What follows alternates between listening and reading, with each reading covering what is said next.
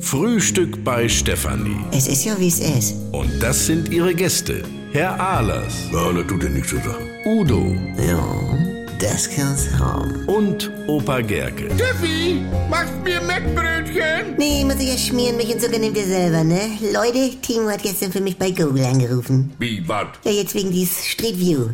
Da kommt was auf uns zu. Deswegen hat er ja angerufen, weil das sind ja nun schon ältere Bilder, sagen sie. Und da hatte ich noch nicht den neuen Fenster und womöglich gerade diese komischen Haare von Tönungsunfall. Ja, das kommt sogar hin. Das ist so lange her. Ja, und nun meinte Timo zu denen, sie sollen noch mal kommen und langfahren.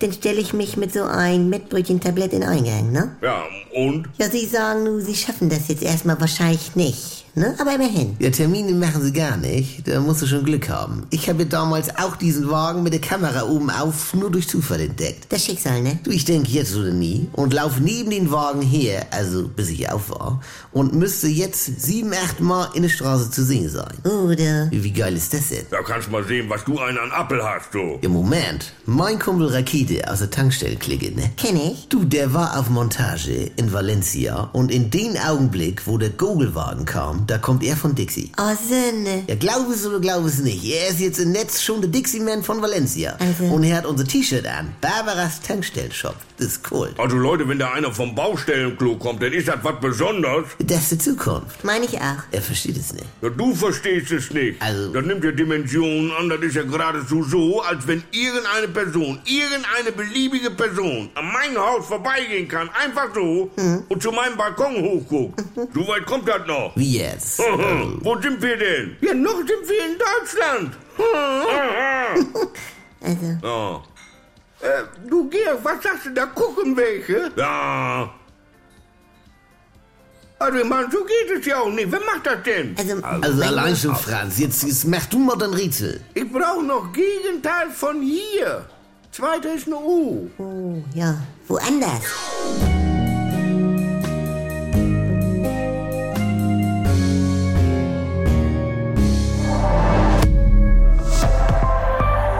Wir erzählen euch ein Märchen. Eines, das wirklich passiert ist und das zeigt, dass Träume sich lohnen.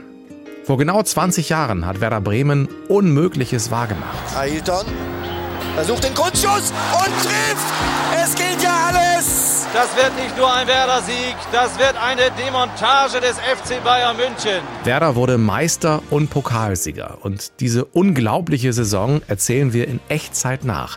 Jeden Mittwoch gibt es eine neue Folge mit den Helden von damals. Hier ist Ayrton, Kugelblitz. eine perfekte Jahr. in dem alle Bremer ihre Liebe zu Werder entdeckt haben. Wir hatten einfach auch richtig gute Typen dabei. Und ich weiß natürlich auch die Tränen von Toni in München. Es ist immer schwer, dieses Thema. Ihr könnt noch einmal erleben, wie die Euphorie von Woche zu Woche größer wurde und dass Bayern München noch zu besiegen war. Das Werder-Märchen 2004. Die Doublesaison Reloaded. In der ARD Audiothek. Das war halt Gänsehaut, ne?